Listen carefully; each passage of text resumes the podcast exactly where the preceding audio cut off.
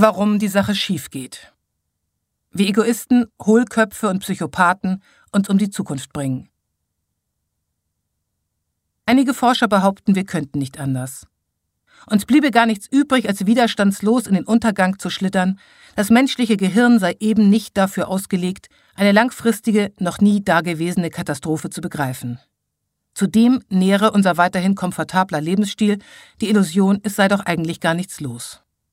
Tatsächlich? Sind die Überschwemmungen noch nicht hoch genug, die Stürme nicht verheerend genug gewesen? Stand nicht in allen Zeitungen, dass die 22 wärmsten Jahre seit der Klimadokumentation in der Zeit nach 1980 gemessen worden sind? Hat das etwa keiner mitgekriegt, dass Dörfer im Himalaya wegen Wassermangel durch Gletscherschwund aufgegeben werden müssen, während man überlegt, Dörfer in Italien aufzugeben, weil sie regelmäßig überschwemmt werden?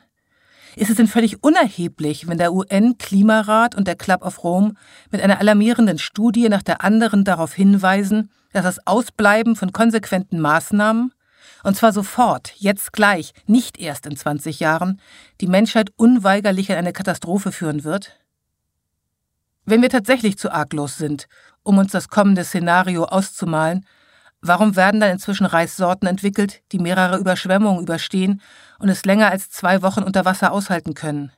Warum plant man um Manhattan Flutschutzzonen mit Fahrradwegen auf Stelzen?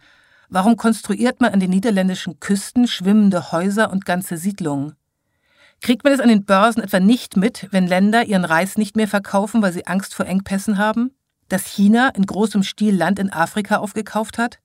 Oder dass Indien die Grenze zu Bangladesch mit einer 4000 Kilometer langen Hochsicherheitsanlage befestigt hat? Offiziell wegen islamistischer Terroristen. Aber wenn im Jahr 2050 10 Prozent der Landfläche Bangladeschs verschwunden sein wird und 5,5 Millionen direkt Betroffene sich aufgemacht haben, eine neue Heimat zu finden, wird dieser Zaun gewiss noch einmal von Nutzen sein.